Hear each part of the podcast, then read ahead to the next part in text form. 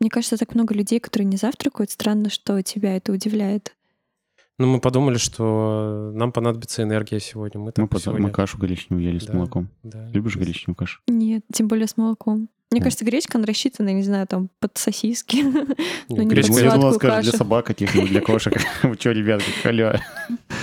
нет, гречка — это Нет, универсальный с молоком отлично. Ты что, диетический продукт?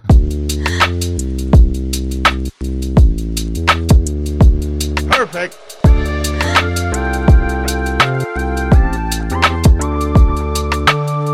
нас сегодня удивительное событие, удивительный день.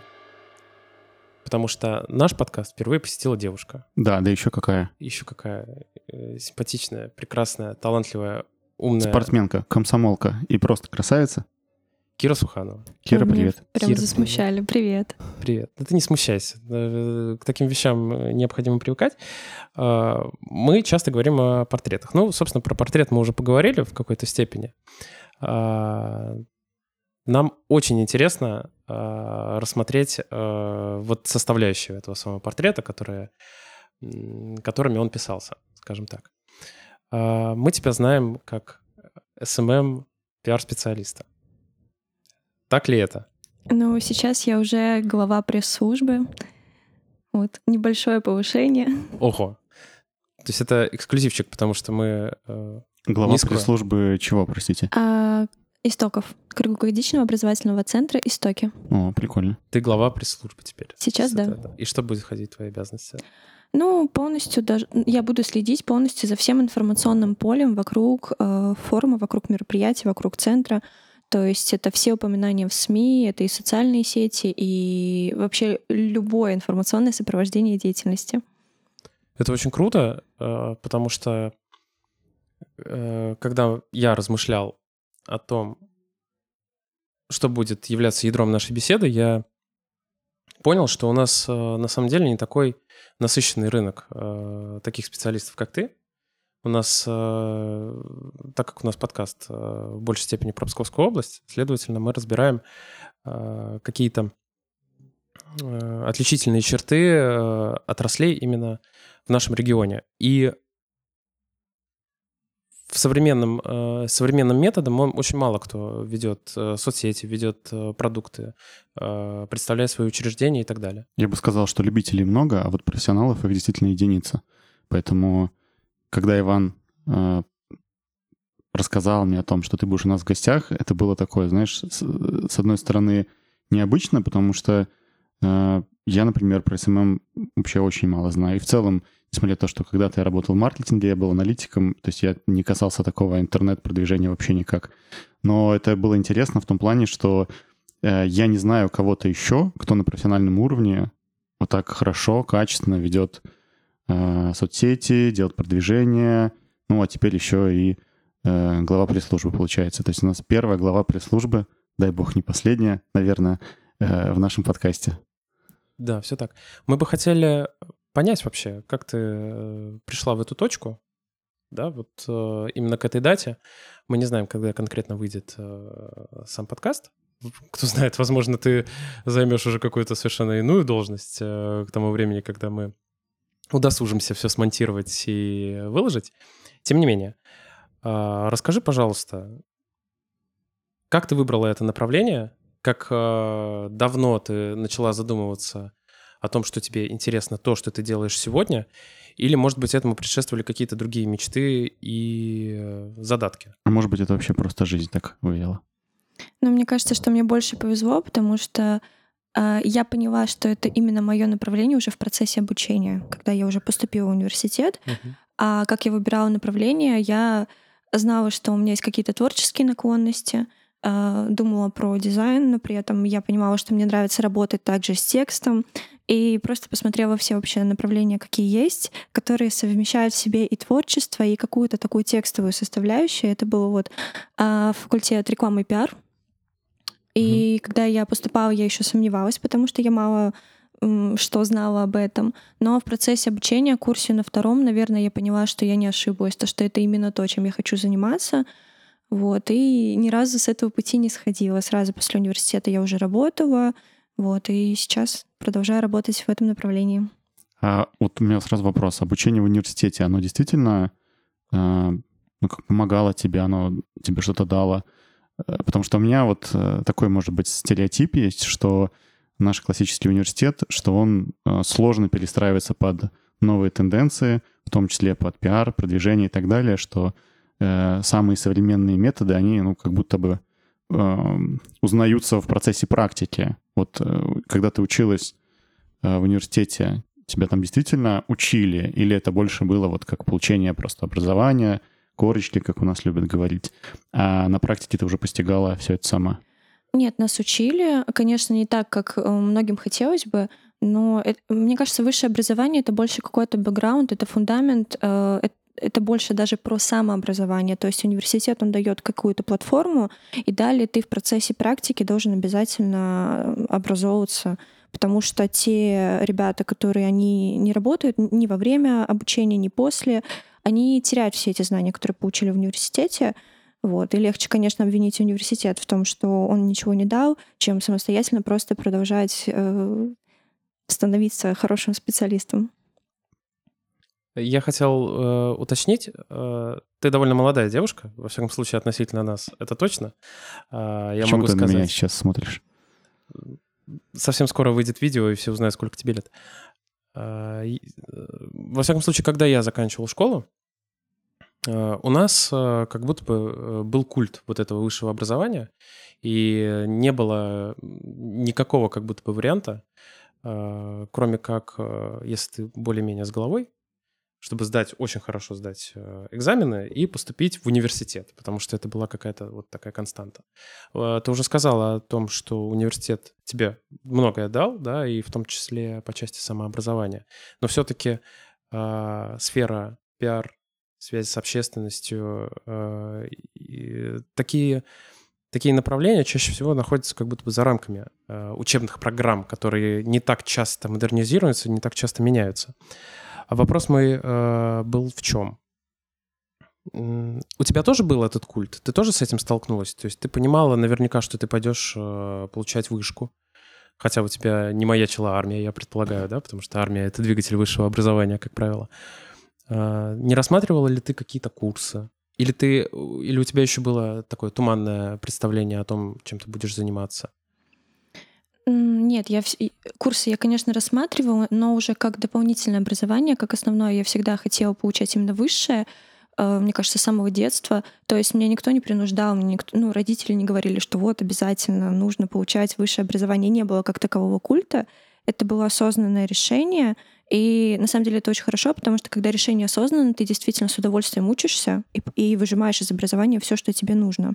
Вот мне кажется просто, что университет, он э, больше развивает навык обучения, обучаемости. Угу. То есть э, почему хорошо выбирать университет как базовую такую платформу, потому что потом любые курсы, мне кажется, даются тебе намного легче, потому что ты учишься воспринимать информацию в больших объемах. Э, ты развиваешь самодисциплину. Вот. И я не считаю, конечно, что высшее образование обязательно, это выбор каждого. Просто вот в моем случае мне кажется, что это было необходимым. Угу. Ну, во всяком случае, в университете еще э, хорошо работает, наверное, нетворкинг, э, много мероприятий, наверное, разных проводится, да? Ты, ты же была чемпионкой, э, чемпионкой в ВУЗе, да? Ты участвовала в каком-то событии, в конкурсе, э, СМИ о тебе писали. Расскажи об а, этом чуть да, это было даже немного за рамках университета. Угу. А, вот. А я, когда поступила в университет, я очень хотела участвовать во всем везде и случайно попала в школу межэтнической журналистики. Вот. Мне это особенно подошло с учетом того, что я родилась не в России. Uh-huh. А, вот. И нужно было просто написать о том, как ты относишься к своей национальности вообще, что для тебя твоя национальность. Uh-huh. И для меня этот вопрос был максимально актуальным, потому что я русская, просто родилась за пределами России. Вот. И внешне не особо похожа на русскую. Но это не тайна, где ты родилась. Э, да, я родилась в Ташкенте. Ты родилась в Ташкенте. Вот. Моя историческая родина — это Россия, просто в, Советской, в Советском Союзе было развито вот путешествие по его территории там в плане работы. Вот. И моя семья так оказалась э, в Ташкенте. Вот. Я потеряла мысль. А, да, для меня это была актуальная тема, потому что я приехала в Россию, и как будто бы я была не русская, хотя как бы я росла э, в Ташкенте в русской среде, училась в русском классе, в русской школе, э, то есть моя жизнь, она в целом не русская, грубо говоря, не знаю, можно ли так сказать или нет, она никогда не была. А тут я приехала в Россию, и оказывается, что я совершенно не русская. То есть э, люди воспринимают тебя иначе абсолютно. Я написала про эту статью, и статья попала в конкурс, я ее не отправляла. Вот, статья попала в конкурс. «Смиротворец» называется конкурс. И я выиграла в номинации. Вот, это был такой хороший старт, на самом деле, потому что я ездила в Москву, а, получила диплом, получила... У нас у меня такая доска дома лежит. Вот. И, конечно, это нетворкинг. Я познакомилась с людьми определенными и даже э, поняла для себя, чем я хочу заниматься. То есть это была просто какая-то детская шалость, мне хотелось попробовать все и везде, а в итоге это привело вот именно сюда. То есть я пообщалась с людьми и поняла, насколько это интересно. То есть путь был, получается, вот такой начальной журналистики до пиара. Вот все, Паша, все началось, по сути, с, с этой статьи, из журналистики. Да, на самом деле журналистикой я особо так и никогда не занималась. Мне кажется, у меня максимум статьи 3-4. Вот. Но это был интересный опыт тоже, чтобы понять, что журналистика все таки не мое. То есть она имеет, ну, я могу что-то сделать, но это мне не особо интересно. Потому что меня потом долго пытались привлечь к журналистике, но я сопротивлялась. Какое-то время я думала, может быть, зря, может быть, я совершаю ошибку, но сейчас понимаю, что нет, действительно. Ты не мечтала стать журналистом? Нет, никогда. То есть в школе не было вот этой детской мечты? Кем ты, кстати, хотела быть в школе? А я, когда училась в школе, я была уверена, что я буду дизайнером, потому что я с детства всегда рисовала. Вот, я закончила художественную школу, отучилась пять лет и поняла, что потом еще три года дополнительно училась, поняла, что мне это нравится, это интересно, но это не то, чем я бы хотела заниматься дальше, потому что мне еще нравится какая-то более интеллектуальная часть, что ли, профессии, то есть заниматься, писать, э, заниматься текстами, заниматься какими-то коммуникациями. Вот. Поэтому я никогда не думала, что я буду тем, кто, кем я сейчас являюсь. Вот. Даже в университете, мне кажется. Поэтому я считаю, что мне просто повезло. Скажи, а, Извините, Иван, перебил вас. Скажи, пожалуйста, эм... вот не вот подготовил твое вопрос ощущение... и перебил меня, а я хотел задать. Твое ощущение в университете, э, ты понимала, что ты сможешь применить свою, свои знания Э, в какой-либо профессии? То есть было ли у тебя какое-то твердое понимание того, что я получаю образование в сфере пиара и связи с общественностью, и я буду этим заниматься наверняка? Или у тебя была какая-то дорога, да, пойду, наверное, не знаю, в общепит или в магазин или еще что-то? Нет, я никогда не рассматривала общепит, магазин, вообще никакие любые смежные направления, потому что я считала, что если я выбрала уже специальность, если я поняла для себя, что мне это нравится, зачем я буду тратить свои ресурсы и время а, на какие-то сомнения, то есть искать другие направления только потому, что сложно, потому что в общепит устроиться легче. На самом деле было действительно очень сложно устраиваться, когда я училась в университете, потому что а, дело не в том, что тебя не берут без опыта, дело в том, что ты сам в себя не веришь, тебе кажется, что ты ничего не можешь и не умеешь. Вот, и многие мои знакомые, пошли именно в другие направления, в какие-то девочки бьюти-индустрии в основном, именно потому, что там легче как будто бы. Они сомневаются в себе как в профессиональном уровне, то есть э, им легче пойти э, по какому-то более гладкому пути, чем набивать шишки уже в сфере образования. Возможно, конечно, им это образование, это, направ... это направление особо и не интересно. Вот. Наверное, когда-то какие-то соблазны были бросить все это.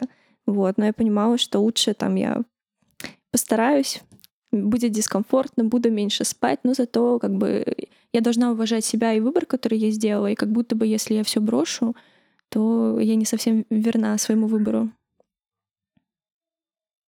Я могу предоставить тебе платформу для твоего вопроса. Он уже ушел, я заслушался. Заслышался уже, да. А ты не боялась того, что, может быть, это не самое востребованное направление, например, Пскове, Псковской области? Или ты, например, рассматривала вероятность того, что ты там, уедешь куда-нибудь?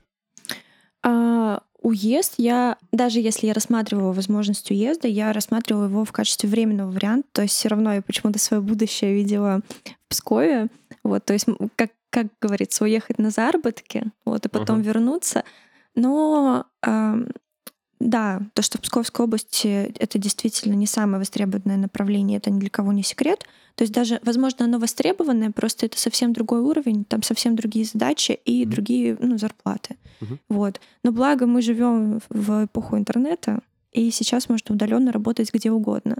Вот, поэтому я не боялась того, что не будет работы, всегда можно устроиться удаленно. Угу. Здорово. Это очень э, важное понимание. Очень здорово, что у тебя была такая цель. Вот ты как будто бы шла на пролом, да, получается. А вот вспомни этот момент, когда ты получил диплом, когда ты заканчивал университет. А, вот как в твоей э, жизни появилось вот твое первое место работы? Ну, э, устраивалась на работу я еще не получаю, ну, еще не получив диплом.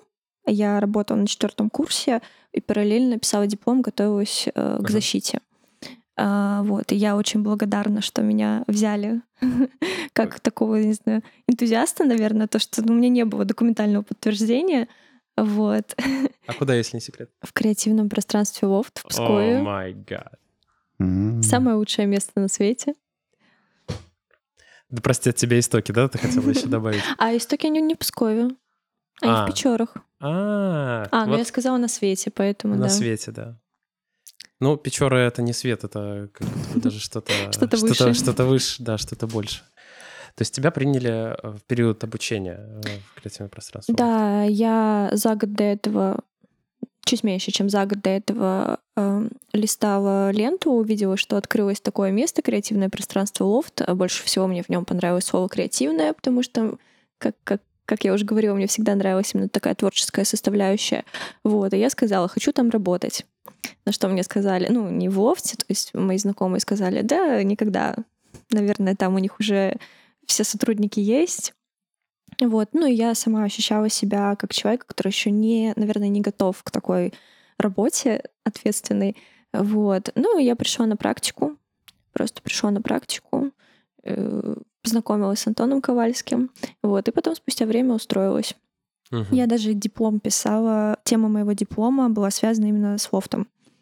А как звучала тема твоего диплома? Продвижение креативного пространства лофт в молодежной среде. Вау. А удалось что-нибудь применить из э, дипломных практик? Э, в целом, наверное, наверное, да.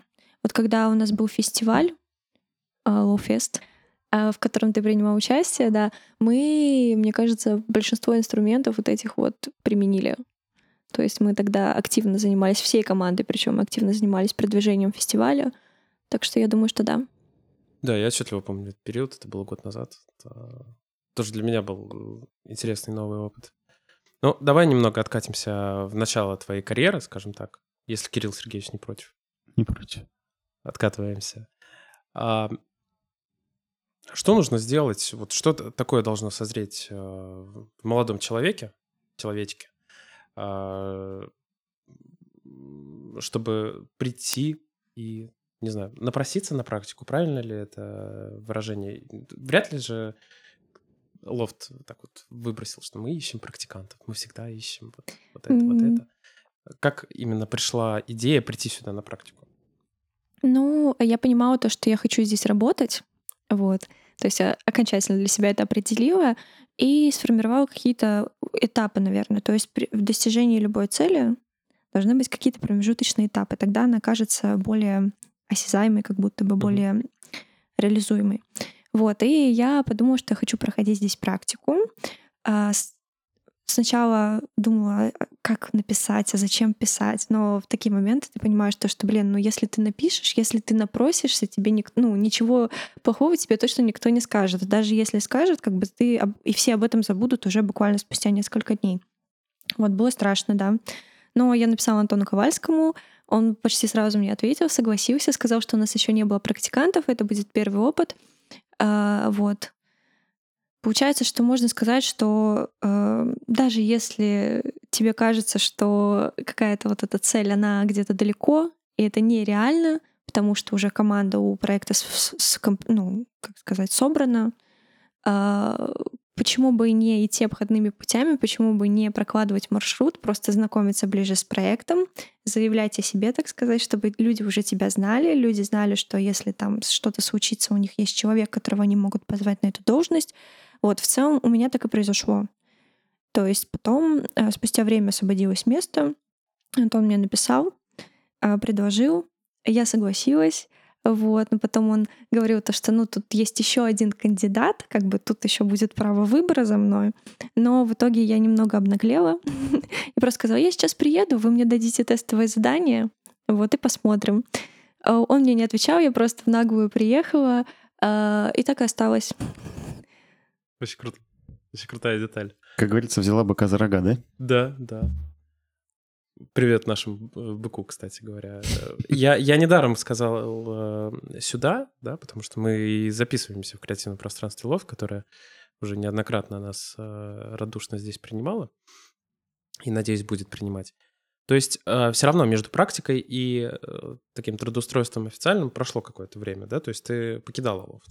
Uh, ну, у меня практика закончилась, тогда еще был период ковида. Я не очень много находилась в лофте, потому что без прививки не пускали. Я на тот момент еще не сделала прививку, ну, без сертификата о прививке. Mm-hmm. Вот. И получается, я не так много не так долго проходила здесь практику, именно как находилась здесь. Вот, практика осенняя закончилась, и весной, получается, мне написал Антон. То есть, ну, угу. полгода прошло, да. Около полугода. Полгода в таком резерве, как я понимаю, да, лофта? Получается так. Кстати, это хорошая штука, я почему-то про это не думал, что э, практиканты обычно как они вот на на больших э, предприятиях практиканты — это те, кто вечно мешается, да? Да-да-да. Или как мы недавно смотрели с тобой этот замечательный фильм «Афоня». Помнишь, там были два практиканта, которых э, учили всему плохому. Так вот, а получается это тоже хороший подход. Ты берешь практикантов, и у тебя получается кадровый резерв, который знаком в целом с э, структурой, с, с каким-то, может быть, внутренними правилами и так далее, и так далее и у тебя всегда готовы сотрудники. Это, в принципе, так, как и должна работать э, практика, там, неважно, на предприятии, в компании или где-то еще. Я просто я удивлен от того, что я не слышал о том, что это реально так работает. Обычно, э, по крайней мере, у нас в Великих Луках все это немного иначе. Практиканты — это так. Пришел, походи, нагрузка. не мешай, да. Общественная нагрузка. Принеси, да. подай. Иди, пожалуйста, не мешай, да, вот. Э, Именно так, как ты сказал. Ну, я тоже сейчас последние годы особенно убеждаюсь в том, что как будто бы э, любые бизнес-направления, э, любые работодатели находятся в состоянии кадрового голода. Как будто бы нет ни одной отрасли, э, в которую совсем э, легко найти кандидата или кандидатуру. Особенно наверное, на творческие какие Хотя, казалось бы, у нас творческого народа, ну, ну завались вот с творческими задатками. Это, кстати, один из вопросов, который я хочу упасть чуть-чуть назад. А как э, сложилась судьба у твоих э, однокурсников, одногруппников, э, которые учились на твоих же направлениях, они нашли себя вот в этой специальности? Вот, в процентном соотношении, так, плюс-минус, если ты владеешь информацией, интересно просто. Владею, да. Многие девочки пошли в бьюти-индустрию. Так, да, об этом мы это, да. Я правильно понимаю, это реснички, ноготки, вот да, это все? Да, да, а. Ну, это дело довольно важное и сложное. Да, это важно, это сложно, это прибыльно. Вот. Я ничего против этого направления не имею. У нас, получается, по специальности работают только человека три, наверное. Угу. Из скольки? Из 20 с чем-то, я точно не помню. За, за счет того, что в процессе отчислялись ребята, угу. сколько в итоге выпустилось, я уже не могу сказать. А, одна девушка у нас, она поработала а, в этом направлении, сейчас поняла, что выгорела, хотела бы, наверное, сменить сферу. То есть уже минус один человек. Угу. Вот. Вообще э, есть ребята, которые они так и не решились, наверное, на практику. Они устроились временно в какое-то другое место, не сильно связанное с их направлением, и считают, что они сейчас, вот сейчас они еще пару курсов пройдут, и их возьмут. Вот сейчас там, я еще там обучусь вот этому, угу. тогда меня возьмут. То есть у них ощущение, что они еще ничего не могут, как угу. бы за, за что нас вообще могут нанять. Э, в целом, действительно, проблема есть, то, что при, при трудоустройстве многие столкнулись с тем, что без опыта работы не берут. Угу. Вот это, это очень страшно. Наверное, поэтому важно начинать работать в университете, потому что э, девочка, которая у нас работала в университете, она намного раньше меня начала работать, она уже ну, много успела сделать. Она уже зарекомендовала себя как опытного э, профессионала. Вот. И если бы я могла отмотать время назад, я бы начала работать прямо с первого курса. Мгм. Потому что в лофт меня взяли зеленый, я еще ничего, ну, как бы теорию какую-то я знала, но на практике я никогда не работала, не понимала. И я благодарна Антону за то, что он мне доверился и то, что взял на себя такую ответственность. Вот, потому что действительно я за счет этого я не столкнулась с проблемой того, что не берут без опыта работы. Потому что у нас есть ребята, которые они хотят работать по профессии, Мгм. Но у них не получается за счет того, что в свое время их без опыта работы не взяли. Сейчас им кажется, что они уже как будто бы и не способны на это. Им кажется, что нужно проходить постоянно какие-то курсы. В общем, вот. И они потеряли вот свое направление. Надеюсь, то, что они его обретут еще. Получается, что действительно, как говорят всегда, то, что по профессии в итоге работает очень мало людей. Мгм. Все уходят в другие специальности. Мы тоже надеемся, что ребята найдут себя. Потому что мораль, в общем-то, очевидна, да, если действительно хочешь, э, знаешь, что... Вот, это то, что я, кстати, еще успел понять. Я сейчас добавлю к тому, э, что Кира сказала. Если ты хочешь куда-то пойти, попасть, э, овладеть навыками, попасть в определенную компанию, отрасль, просто иди и просто спроси, да, за спрос денег Мгм. не берут. А, Еще один такой нюанс, важно помнить, мне кажется, всегда, что когда ты идешь куда-то попроситься, скажем так, да, или когда ты являешься соискателем на какую-либо должность или направление, важно понимать, что это нужно не только тебе, но и нужно, э, скажем, работодателю, да, назовем э, так вот этот собирательный образ того, кто ищет кого-то в свой проект или на работу. Это довольно важно. Вот, тем более сейчас, как будто бы, довольно много возможностей в университетах, в тех же. Я знаю, в Псков есть студенческая медиа, которая развивается, например, как будто бы это тоже является хорошим стартом для специалистов. Плюс, э, наверное, существует проблема гуманитарных профессий. А, А проблема состоит в том, что на юр- юриспруденцию, на рекламу и связи с общественностью, как правило, идут ребята, которые не знают, чем себя занять да, на вот, высшее образование. Я это точно знаю про юриспруденцию, поскольку сам э, заканчивал этот факультет и сам был отчасти таким, и видел ребят одногруппников, которые почти на 100% понимали, что не будут работать, но тем не менее получали образование. Я думаю, с рекламой, наверное, такая же история и связями с общественностью. То есть это что-то такое, что позволяет немного продлить молодость, потусоваться. Это универ, это большие перемены, это там тусы, я не знаю, и так далее. Как здорово, что у тебя в твоей жизни появился э, лофт. Да, на самом деле, действительно, я не знаю, как бы сложилась моя жизнь, если бы меня не взяли на работу сюда. То есть, возможно, я бы также долгое время искала без опыта работы какую-то организацию, возможно, выгорела бы, там потеряла надежду, но все сложилось. Поэтому я считаю, что то, то, а, чего я успела уже достичь, наверное, за этот период, мне кажется, что это везение. Вот на Мгм. самом деле, по большей мере. Ну, насколько я понимаю, лофт еще является такой кузницей в какой-то степени. То есть здесь действительно можно приобрести навыки. И Антон, как большой профессионал, особенно в сфере медиа, да, он... я точно помню, что не ты одна получила каки- какие-то навыки, да, и э, обрела что-то полезное в период работы. Да. Это, это я могу, наверное, сказать на 100%. Сколько ты э, просуществовала, проработала в лофте? А, Больше года. Год и два месяца, год и три месяца, где-то так. Мгм, чуть больше года. А, Можем пройтись по каким-то ярким точкам а, в лофте, поскольку ты отвечала за пиар и SMM, Мгм. да? Это Да. так, так, э, выглядело твое направление. Вот, может быть, какие-то точки, э, там, точки, которыми ты гордишься. То есть, например, что ты э, просуществовала, прожила и, и поучаствовала. Вот. Или какие-то самые событий. яркие события, да, которые Да. удалось сделать. А, Ну, я в любом случае действовала не одна.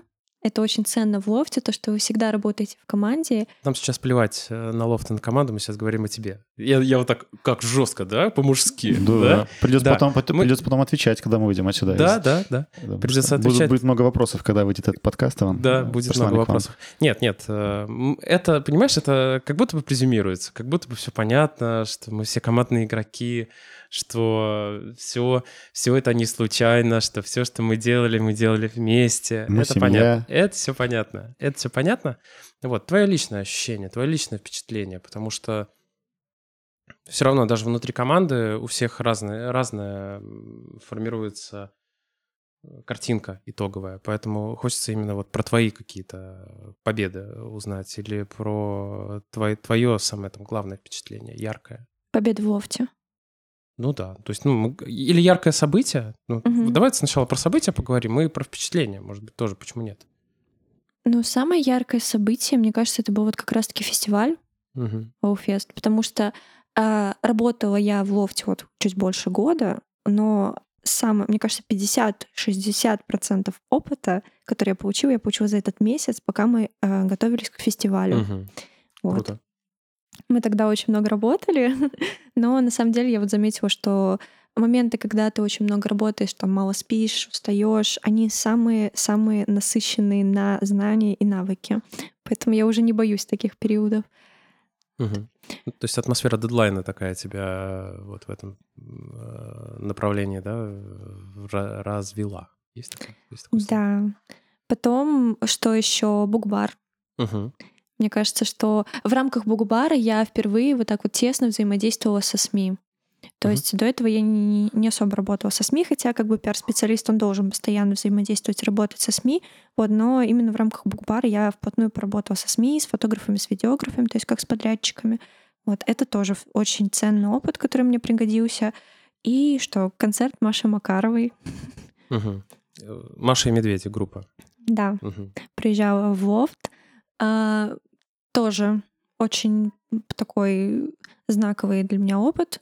Но получается, что вот три самых ярких мероприятия, которые в целом, наверное, сделали меня как специалиста. Ну, наверное, даже можно сказать, что это, в принципе, наверное, самые яркие события, которые происходили за год. Да, Так вот, если э, провести такую черту, то есть это те мероприятия, в которые, э, ну, они флагманские, наверное, да, то есть в них вкладывалось э, больше всего, наверное, силы и энергии, да, всех э, служб лофта, да, потому что Лофест я тоже очень хорошо помню, что это был, была такая очень плотная интересная работа, наполненная раз- разным абсолютно, и форс-мажорами, и гриппом, который тогда гулял, у нас много тогда артистов э, вылетело, помню.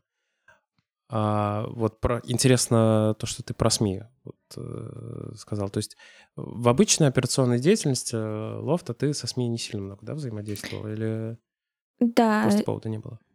я не сильно взаимодействовала, это было моим упущением, потому что в процессе погружения вообще в задачи, то есть я занималась сначала э, социальными сетями, потом Мгм. постепенно накидывала какие-то новые задачи, это Яндекс реклама, еще что-то. И вот постепенно ко мне пришли СМИ. То есть после университета я не могла обхватить вот это, охватить вот это поле все сразу. Мгм. И оно приходило ко мне по кусочкам. То есть э, я начинаю быстро, быстрее, эффективнее выполнять какие-то задачи, у меня остается время на дополнительные. И я накидывала. Вот, и постепенно дошла до СМИ. Мгм. То есть это такая точка роста, получается, да, которую ты смогла обнаружить в себе?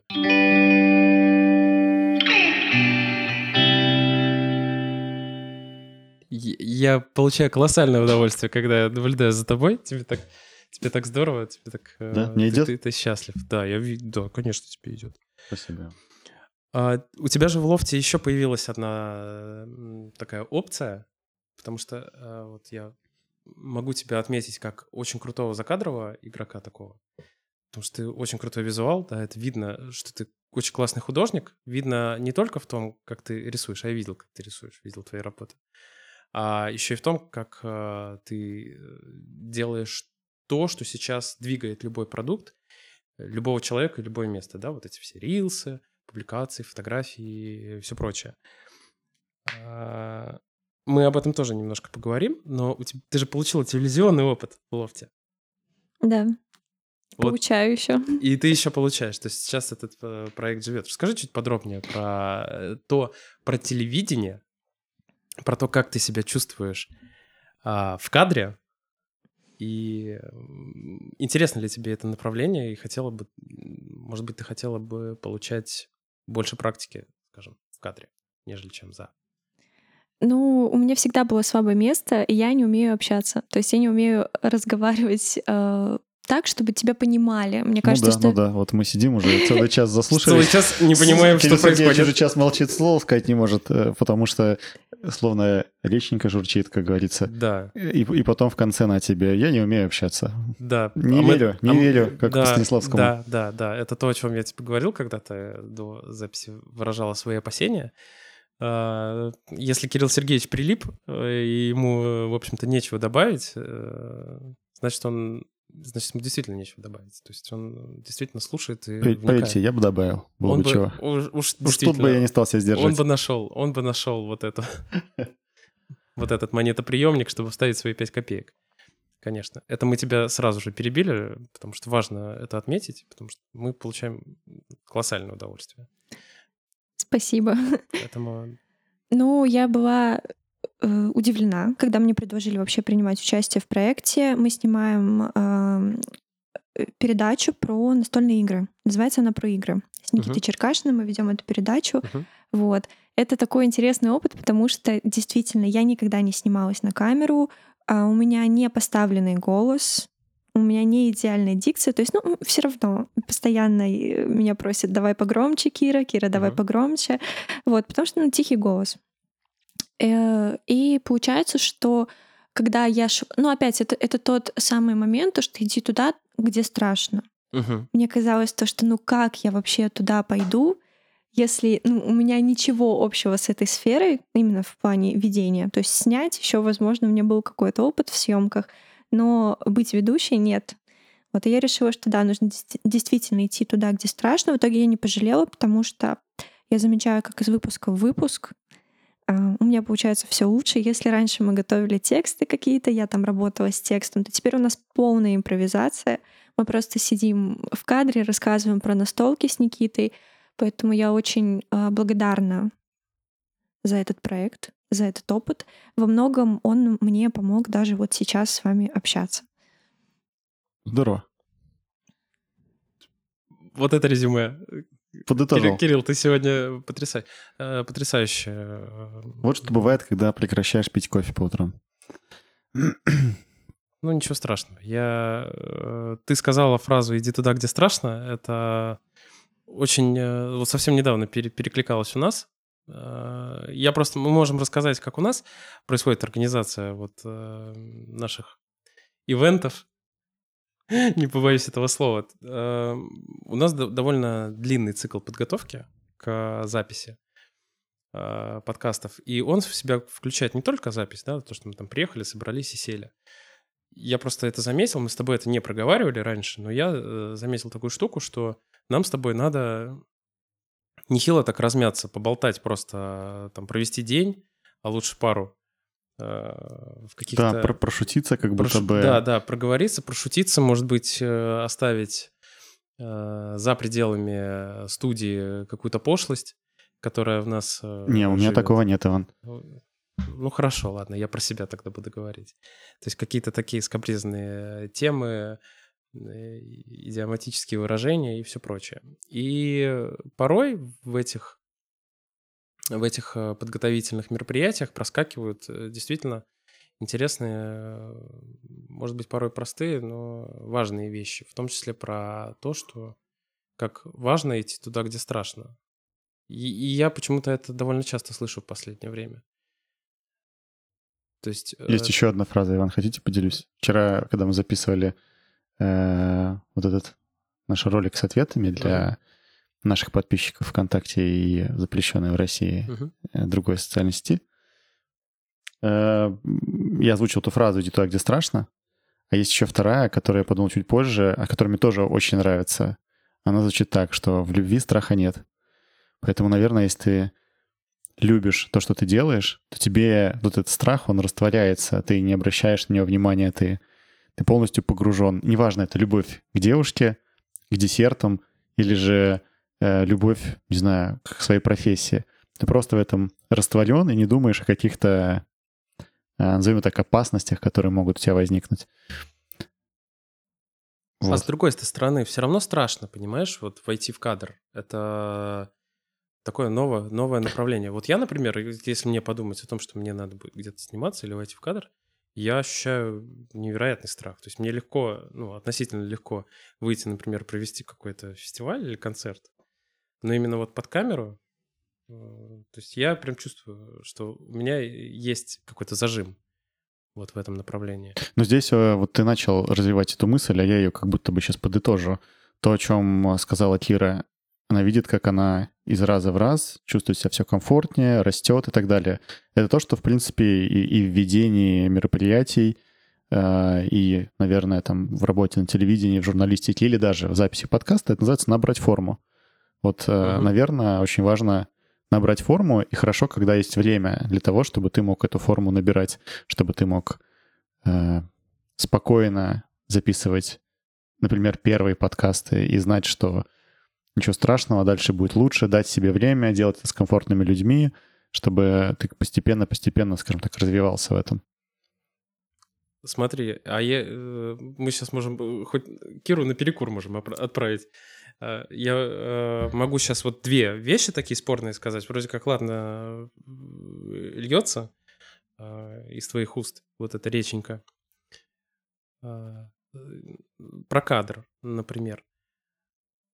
Если тебе изначально туда не сильно рвется и хочется, то, твоя, то твой рост предполагаемый, он тоже будет, скорее всего, такой, замедленный, потому что к подкасту мы пришли подготовленными, как будто бы внутренне. Хотя мы никогда не делали подкаст. Но мы пришли к нему так вот уверенно подошли, что нам это нужно с тобой. Назрело. Назрело, да. И когда мы начинаем прорабатывать варианты там с тем же видеоформатом и так далее, я, например, не сильно горю желанием выходить в кадр. А, то есть вот. ты решил э, наш спор вывести в публичное пространство? Публичное пространство, ага, да. Хорошо. Ну нет, я сейчас привожу просто пример. То есть э, у меня, например, нет какой-то внутренней задачи выходить из, из кадра в, э, там, и находиться наедине, там, например, с какой-то камерой. Вот. Просто у меня такой задачи нет. Мне не то чтобы там страшно, да, мне, возможно, некомфортно, и поэтому я боюсь этого неком... дискомфорта, чтобы туда не войти. А, и второе, ты сказал о том, что э, порог входа такой с, с комфортными людьми. Да, э, да за... это очень важно. Запись ну, э, тогда мы теряем какую-то, может быть, объективность информации, мы теряем, а, может быть, э, сужаем рамки э, возможностей, потому что как ты узнаешь, комфортный ну, я, Но я судил не настолько категорично, я просто имел в виду о том, что когда ты начинаешь какой-то путь, тебе, наверное, важно, какая с тобой команда. Вот то, о чем сказала Кира, угу. которая сидит и молчит последние минут 10, а мы с тобой почему-то взяли микрофон. Э, когда она пришла в лофт, она попала в комфортную среду, где была команда, которая помогала. Антон, э, с которым я лично не знаком, но уже наслышан просто у меня уже вагон истории про то, какой он замечательный человек и так далее. Э, другие ребята, кто здесь работал.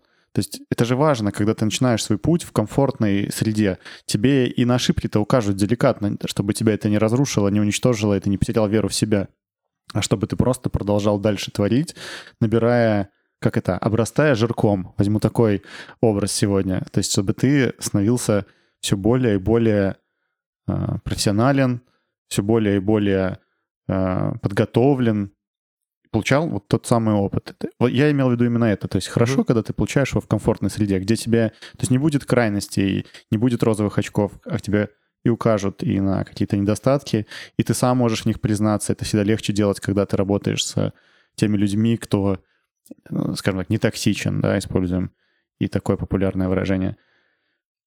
Вот я об этом.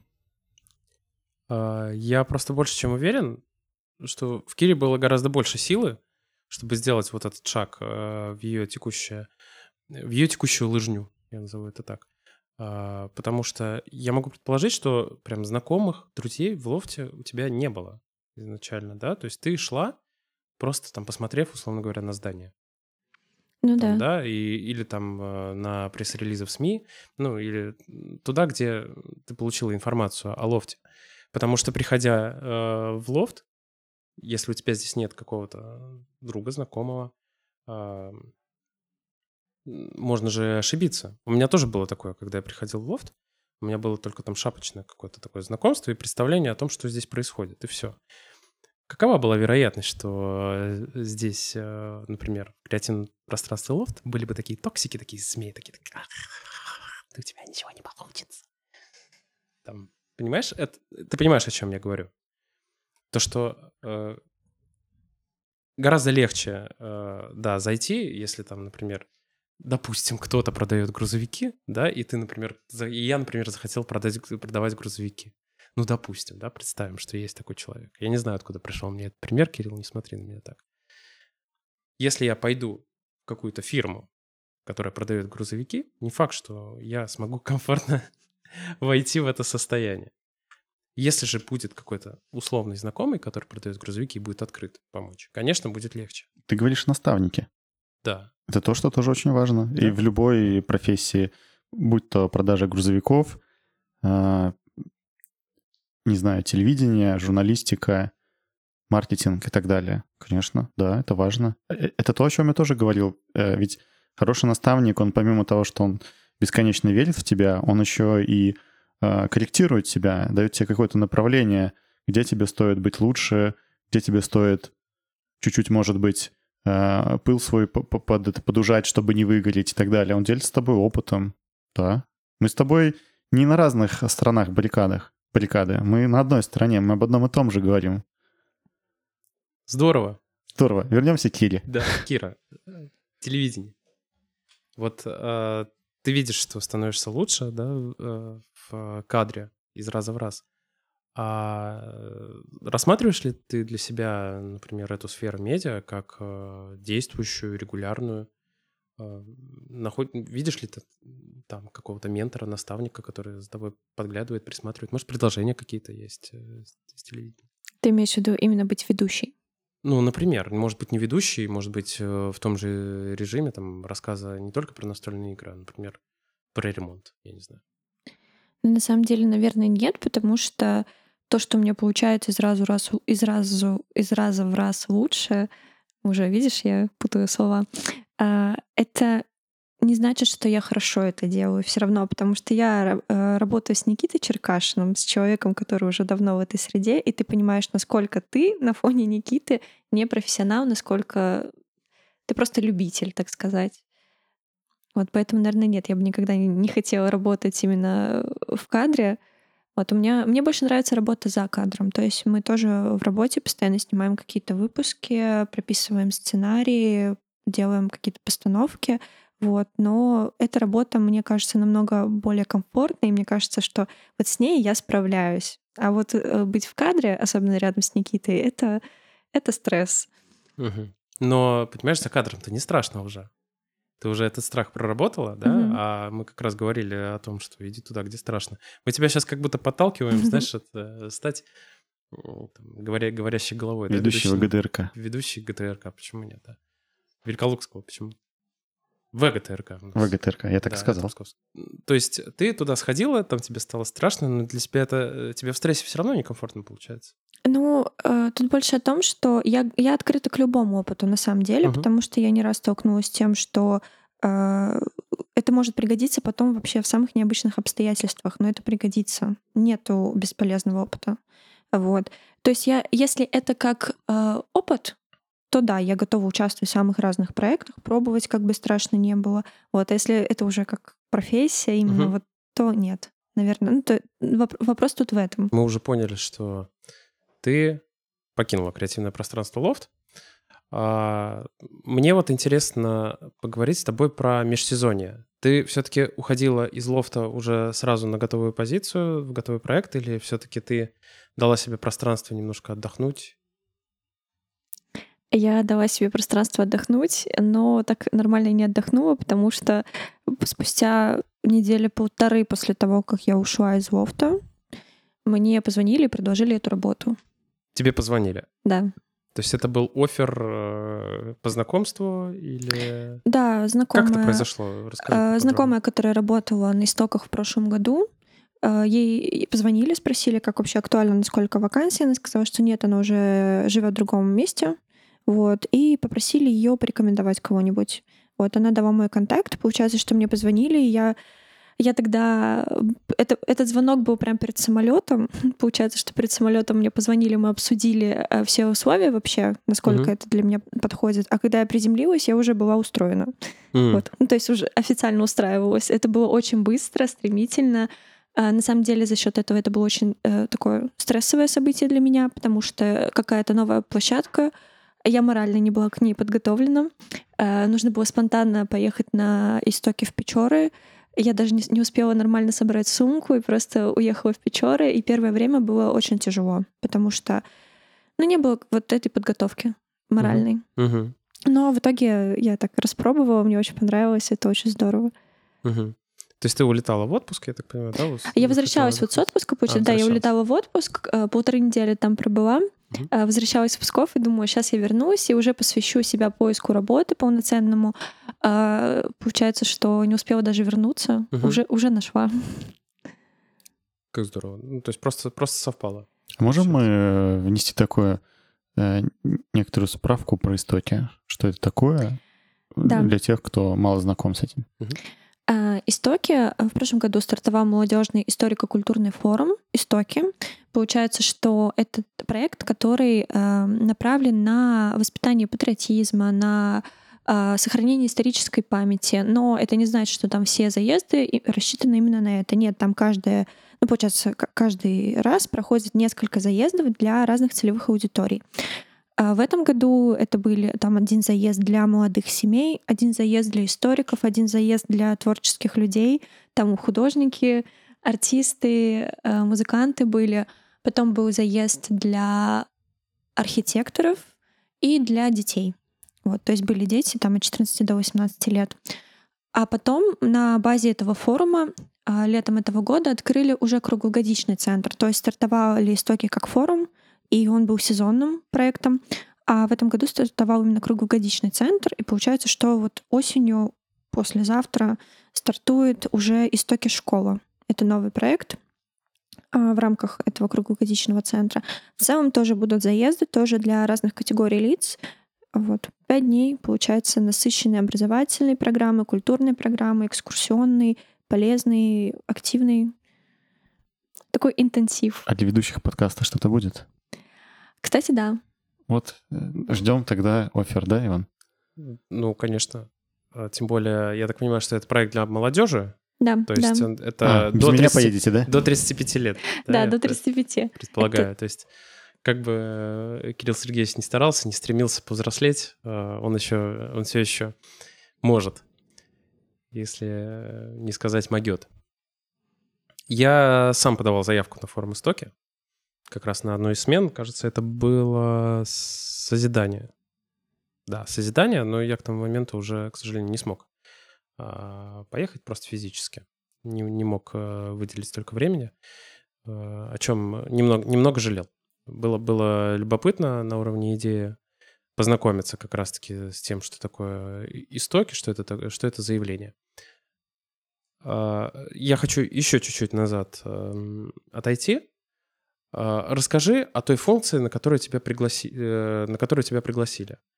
А, то есть, э, что это было? Э, как звучала должность? Что написано в должностной инструкции, в трудовой книжке? То есть, немного более формальным языком. На что тебя пригласили? И сильно ли отличались условия и функционал от того, чем ты занималась в лофте? А, мне позвонили, сказали, что нужен человек, который будет интересно рассказывать о том, что происходит на истоках. То есть угу. нужно было вести социальные сети, но не просто, угу. вот знаете, в такой скучной форуме, а там прошло такое-то мероприятие, приняли участие такие-то, такие-то молодые люди, угу. а именно делать какие-то прикольные интерактивы, креативные видео, угу. фотосессии. Вот. И, получается, что документально я была трудоустроена как SMM-менеджер. Угу. Вот, в июле этого года. А, полностью ну, прошел, получается, летом форум истоки, закончился, и вот сейчас мне предложили уже идти как в качестве пресс-секретаря главы пресс-службы Вот. Там уже получается, что я буду заниматься не только социальными сетями, но уже активно работать со СМИ. Мгм. Получается, что летом, когда я была СММ-менеджером, моя работа, наверное, отличалась от лофта только тем, что это уже команда намного больше, Мгм. и там есть фотографы, видеографы, с которыми ты работаешь, которым ты прописываешь ТЗ, и они выполняют как бы твои какие-то, реализуют твои какие-то креативы. В лофте в основном ты придумал, ты реализуешь, потому что лофт менее, более локальный, точнее, такой Мгм. проект, и команда намного меньше. Мгм. То есть это было основное отличие, но а, было легко а, в том плане, что я занималась только соцсетями. Я не выполняла никакие другие задачи, а в лофте как бы этих задач было намного больше. Это и соцсети, и наружная, и вообще любая реклама. И получается, что я немного расслабилась, потому что ну, мне понравилось. Оказывается, можно там работать в одном направлении, а у тебя голова будет болеть только там за одно какое-то, одну какую-то сферу. Вот, но в итоге сейчас э, я уже работаю и со СМИ. На самом деле я поняла, что это хорошо, потому что когда тебе сложнее, опять же, ты больше растешь. Мгм. Да, работы намного больше, да, ответственности намного больше, но меня прям радует та мысль, а, каким я буду специалистом, когда вот закончится проект. То есть я пройду вот этот путь, сколько всего я сделаю. То есть это не просто какая-то галочка в резюме или в портфолио, это м, просто огромный багаж скиллов, это мощный бэкграунд, поэтому вот. Поэтому отличается от работы в лофте в основном тем, что это более масштабный проект. Там немного по-другому уже ты работаешь. Если здесь ты работаешь только на Псков, то тут ты работаешь на всю Россию. А аудитория у проекта 30 миллионов. 30 миллионов человек. Да. Ну, аудитория. это хватит. мало- ах, молод- молодежь имеется. Это не участники, это именно вообще аудитория а, всего проекта. Проект захватил 30 миллионов человек. Захватил. Ну, то То есть, есть уже а, за период работы до сегодняшнего дня. Не совсем. А. Это получается, что э, вы, когда выпускаете в СМИ какую-то новость, э, в соцсети выпускаете новость, это сколько человек узнали о проекте, сколько Мгм. человек даже не столько узнали, узнали, сколько знают о проекте и потенциально могут принять в нем участие. Мгм. Вот. И эта цифра достигает 30 миллионов человек. Да.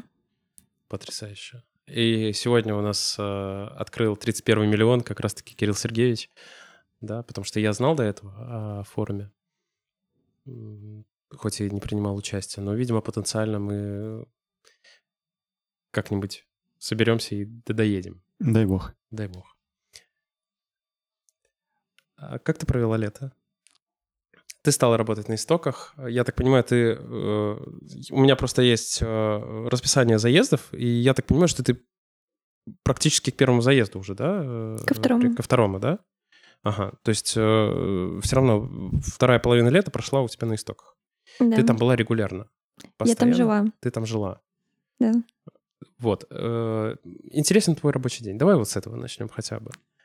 Вот как он, как он выглядит? Проснулась, не позавтракала. Да, мы, мы, уже выяснили. понимаем, что ты не позавтракала. Ну, э,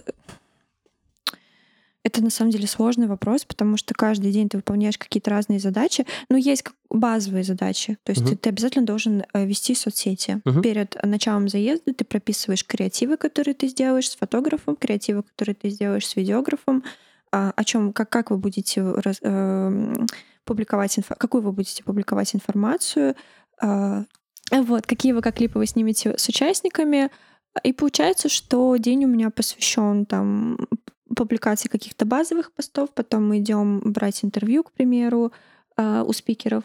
Вот еще берем интервью у спикеров. У нас в день по, мне кажется, по, по 5, по 7 интервью бывало. Вот, потом там, допустим, ты подстраиваешься под расписание участников, чтобы где-нибудь поймать участников, договориться с ними о том, чтобы они приняли участие в фотосессии или там в видеосъемке.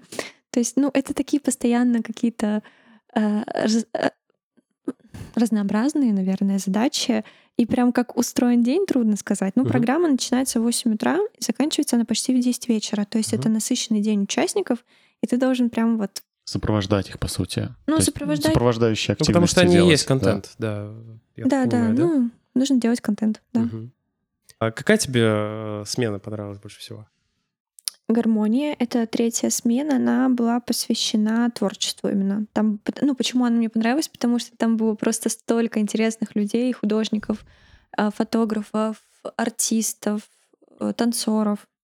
Получается, что в рамках этого, этой заезды было шоу талантов, каждый показал себя на сцене, это было очень интересно. Угу. Я вспомнил, что на гармонию я собирался как раз поехать, да, все-таки это была гармония. А, С танцем, да? Конечно. У меня есть один гастрольный как раз, э, который я готовил для форумных программ, но пока зрею еще. Хорошо. Ждем. Гар... Ждем. Обязательно. А, правильно ли я понимаю, что мы тебя поймали как раз на стыке э, твоих вот этих э, смен, смен, смен должностей? Или, да. То есть это вот произошло буквально вот-вот? Да, Серьезно? так и есть. Да. Серьезно? да. Обалдеть. Вот это, вот это чуйка. Кира, скажи, пожалуйста, мы вообще всем задаем вопрос. Ты все-таки э, в какой-то степени варяг, да, потому что родилась в Ташкенте, э, оказалась в Пскове. И нам интересно узнать у всех наших гостей, в общем-то, почему ты здесь, что, тебя, что конкретно тебя здесь держит такого, э, что тебя вдохновляет, что сформировало э, твою уверенность в том, что если Москва и Санкт-Петербург, то это как бы на заработке. Вот почему? Почему ты здесь? Ну, попала я сюда опять по случайности. У меня вся жизнь, мне кажется, связана с случайностями. А, я просто подавала документы еще из Ташкента в доступные какие-то для там, соотечественников вузы. И в Псков, в Псков ГУ я попала на то направление, на которое хотела. Вот это реклама и пиар. То есть другие факультеты я поступила, но там были немного другие, где-то там журналистика, где-то издательское дело, это все не то. Вот, и приехала я в Псков, потому что, ну, я хотела учиться именно на этом направлении. И знакомилась с Псковом я уже вот в процессе обучения здесь. Ну, сначала мне казалось, что это какой-то очень-очень маленький город такой, но оказалось то, что вообще э, территория города, размер территории не имеет никакого значения, потому что, несмотря на то, что город э, маленький, здесь проходит такое огромное количество объемных, не знаю, масштабных мероприятий, даже те же самые истоки. Истоки это же не локальный проект, это федеральный проект. Вот. И этим мне нравится Псков, потому что, с одной стороны, ты живешь в уютном городе, то есть где каждый прохожий это какой-то твой уже там, даже если не близкий человек, но как минимум знакомый. Вот. Но с другой стороны, у тебя получается работать на какие-то, ну, даже не обязательно работать, принимать участие в каких-то интересных масштабных проектах, посещать лофты, я не знаю, куда приезжают артисты, как бы не только местные, но много других интересных артистов. Вот этим мне Псков больше всего нравится. Угу. Просто интересно, ты, ты приехала в Псков, впервые с ним познакомилась уже в осознанном возрасте, то есть приехала, когда поступила в университет, да? Да. Просто у меня прям складывается такое ощущение, впечатление о тебе, что ты прям человек Пскова. То есть есть прям ощущение, что ты отсюда, что как будто бы ты и не жила больше нигде. А Ташкент — это ни много ни мало, это столица, да, Узбекистан, столица Узбекистана. Это большой город, огромный город. То есть э, можно ли э, сказать о том, что тебя, в принципе, наверное, не, не привлекает столичная какая-то жизнь, история, все равно Ташкент столица и большой город. Ну, Или все-таки э, было ощущение, что ты приехала, ну, какое-то захолустье? Ну, ну не буду лукавить, ощущение было, но в итоге я к этому очень быстро привыкла. Мне это понравилось, потому что, э, вспоминая период, когда я училась еще до университета в Ташкенте, сколько времени я тратила на дорогу, там еще пересадки наземное, подземное метро, маршрутка, автобус, вот эти все постоянные пересадки, а, я поняла, что, оказывается, мне так не нравилось там жить, ну, в плане uh-huh. именно масштабов города.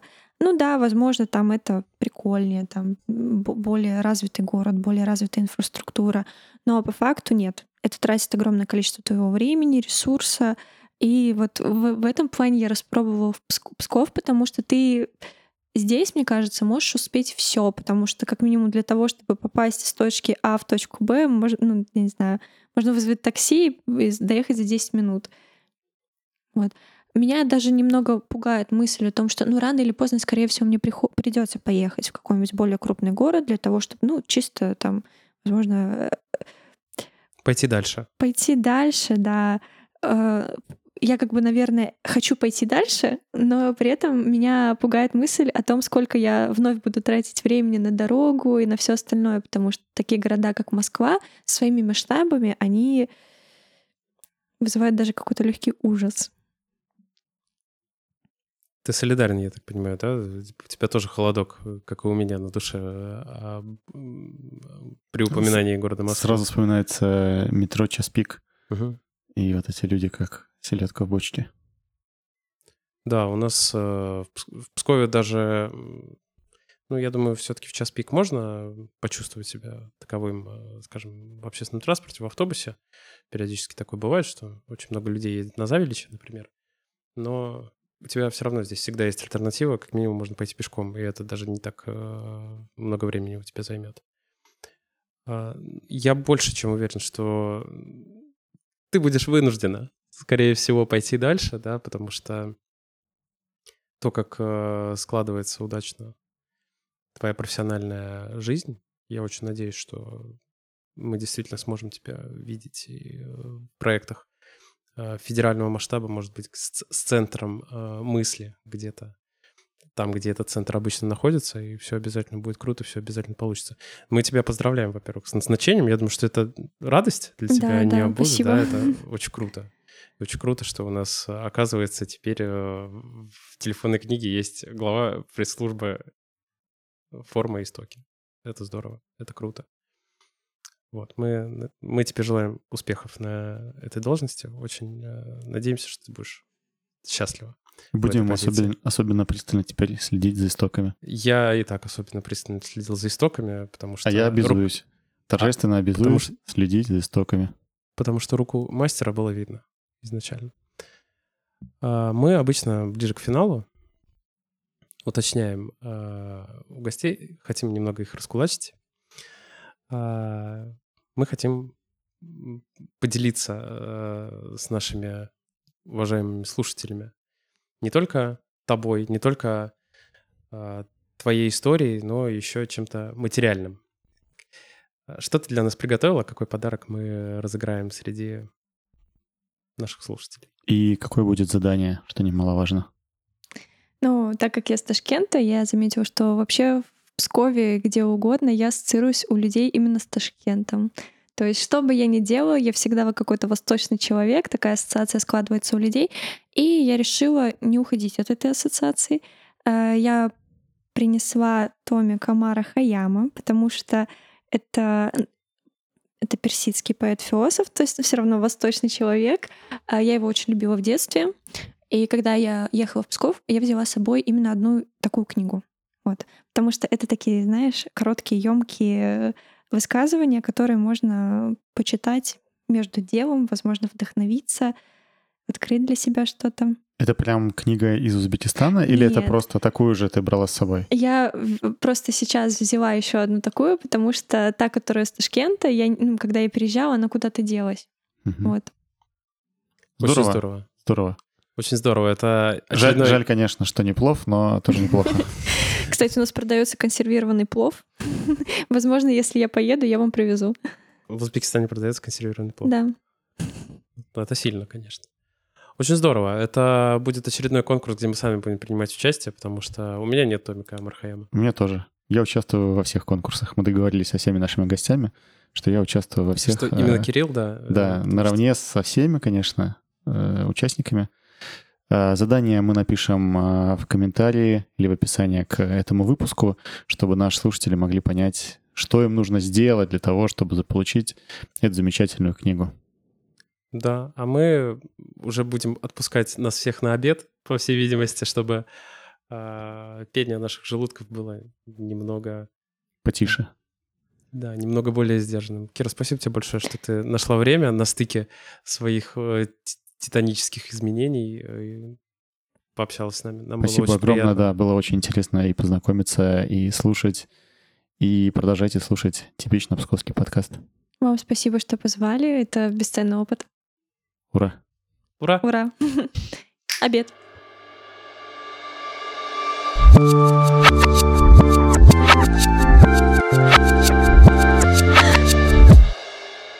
Perfect.